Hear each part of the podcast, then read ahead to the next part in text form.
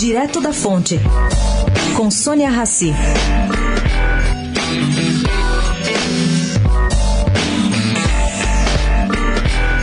Tem gente do governo Bolsonaro que está pensando em rever o plano de negócios da Petrobras entre 2019 e 2023, anunciado ontem pela estatal. Roberto Castelo Branco, futuro presidente da Petrobras, conheceu recentemente as linhas gerais do plano, mas não participou de sua elaboração.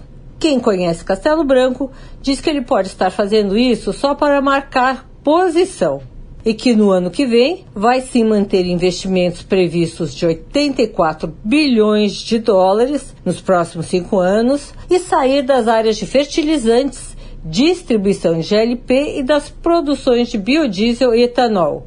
O projeto é aumentar em 10% a produção da Petrobras.